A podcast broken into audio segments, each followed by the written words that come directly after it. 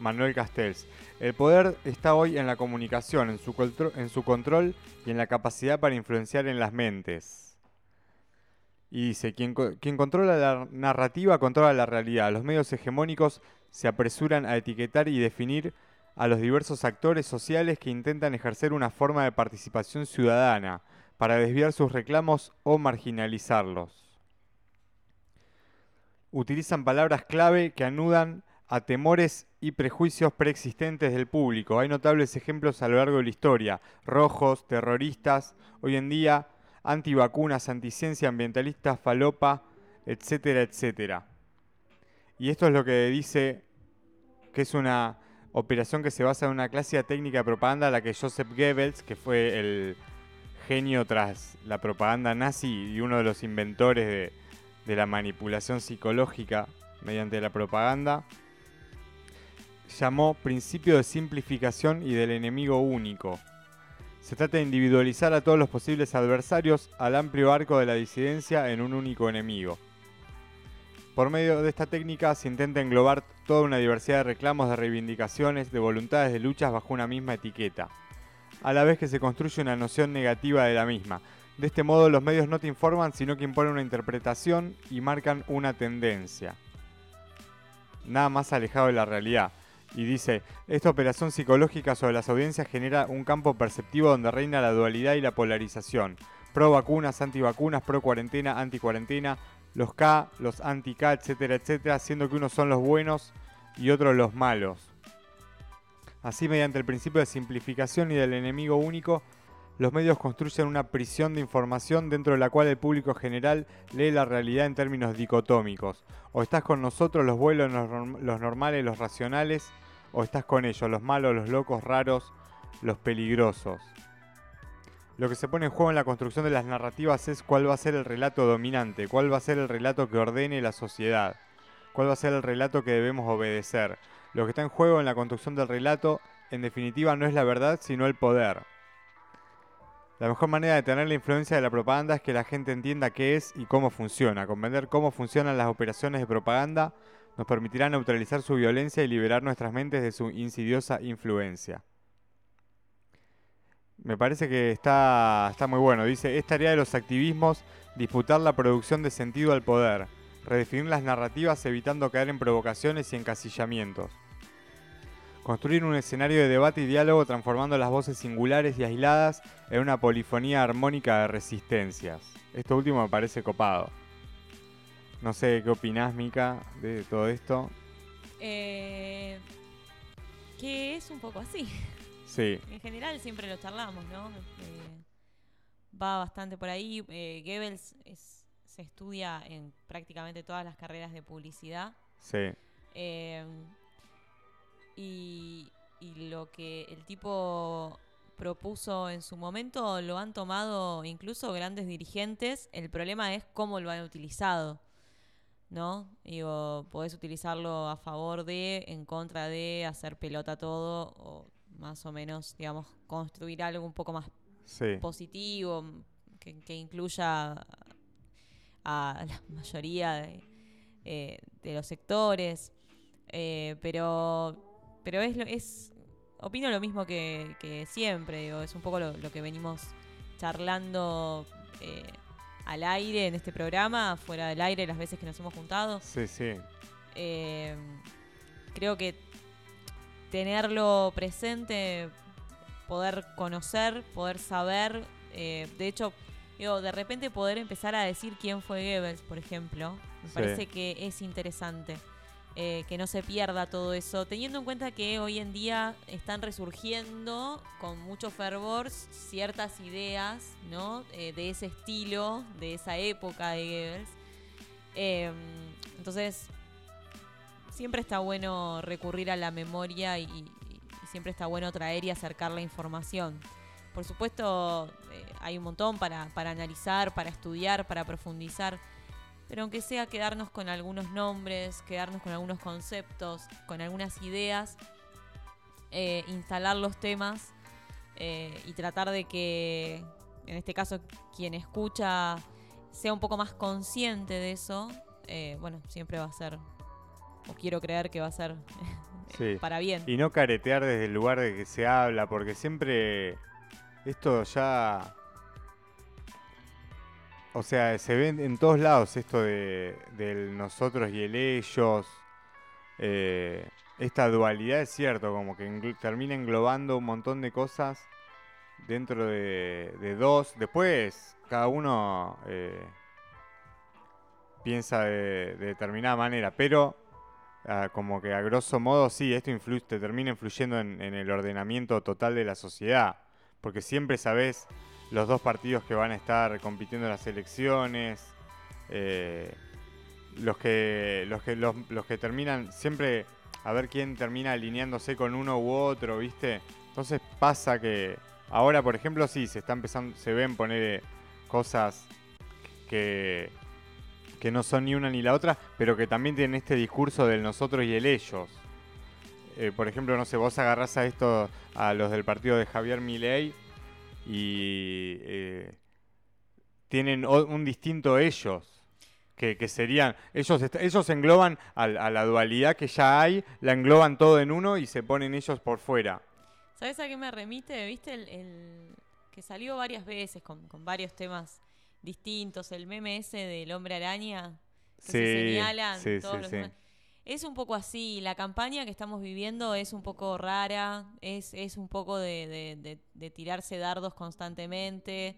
Yo hice, vos hiciste, yo no hice, vos no hiciste. Sí, sí, sí, em, Hay muchos muertos en el en, un, Estamos en, ese momento donde se está intentando construir de, otro modo, eh, pero bueno, calculo que también todo este contexto de pandemia afloró eh, o, logró, digamos, que determinados eh, partidos, como el que acabas de nombrar, encabezado por mi ley, pueda captar tanta gente. Tampoco es tanta, pero convengamos que el laburo que se está haciendo en redes sociales, que ocupan esos espacios, eh, hoy en día tenemos un partido que está haciendo campaña en TikTok. Sí. ¿Entendés? Entonces, eh, también es para empezar a pensar sobre todo en un, momento como este, donde estamos en el medio de un año electoral, en plena campaña electoral, porque las elecciones son ahora eh, en septiembre, eh, empezar a pensar cómo vamos a interpelar, cómo vamos a convocar, eh, pero fundamentalmente cómo vamos a interpelar a la sociedad. Digo, desde qué lugar, qué lugares estamos dispuestos a ocupar y qué lugares no. Y no lo pienso en términos solamente de partidismo, sino en general quienes, eh, quienes consideramos esto que estamos hablando, quienes tenemos este modo de pensar y de ver las cosas y que además eh, estamos en espacios que nos demandan un compromiso y una responsabilidad y una reflexión constante, un pensarnos y repensarnos todo el tiempo de ver desde dónde vamos a interpelar Digo, vamos a seguir interpelando desde este lugar de, no, porque ellos hicieron, porque la CO, porque vos, porque... Echando culpas constantemente o vamos a empezar a generar ideas, propuestas realmente concretas, digo, vamos a instalar debates, vamos a tratar de generar eh, pensamiento crítico. Digo, son como caminos distintos que muy distintos. Sí, y a su vez como que no solo en esto de quién te es el presidente, digamos, de, de un país se ve esto de la polarización, se ve hasta en lo más chico, ¿viste? O sea, cada, cada tema que hay de debate en la agenda pública, eh, no solo en cierto punto está pasado por los filtros de los medios hegemónicos, sino que también se polariza constantemente. La, idea del, enemigo único. Y, sí, te das cuenta el, éxito de la en el, en el control de, del comportamiento de la multitud del régimen nazi y cómo esto, cómo esto se agarra para, para influir sobre el comportamiento de la población. Tremendo. Así que no, me interesó un montón esto. Hay mucha tela para cortar respecto a eso. Eh, y quizás puede ser una linda propuesta de, de, este programa eh, lunes a lunes traer aunque sea recortes, ¿no? De, todo lo que implica esto que estamos hablando. y empezar a laburarlo de a poquito, a laburarlo, digo, a, a ponerlo sobre la mesa, a charlarlo, a debatirlo, eh, a pensarlo. eh, quizás sin la necesidad de abarcar todo, empezar a traer pequeñas situaciones, ¿no? Eh, cosas cotidianas incluso, empezar a... Porque es importante esto también, no verlo como algo alejado, como algo lejano. Eh, entender que, que- que esas, eso que, que vos leíste hace un rato, digo, está, y bien lo mencionaste, en las pequeñeces, está en lo cotidiano, está con el vecino, con la vecina, con el Sí, familiar, digo, está eh, acá, con- convive en- entre nosotros, no es algo lejano, no estamos aislados, no somos ajenos a eso. Eh, y Para empezar a comprenderlo también es importante. Totalmente. Sí, así que bueno, tenemos ahí mucho para, para pensar. La verdad que me llamó la atención y sigo, sigo a esta página, Proyecto Squatters.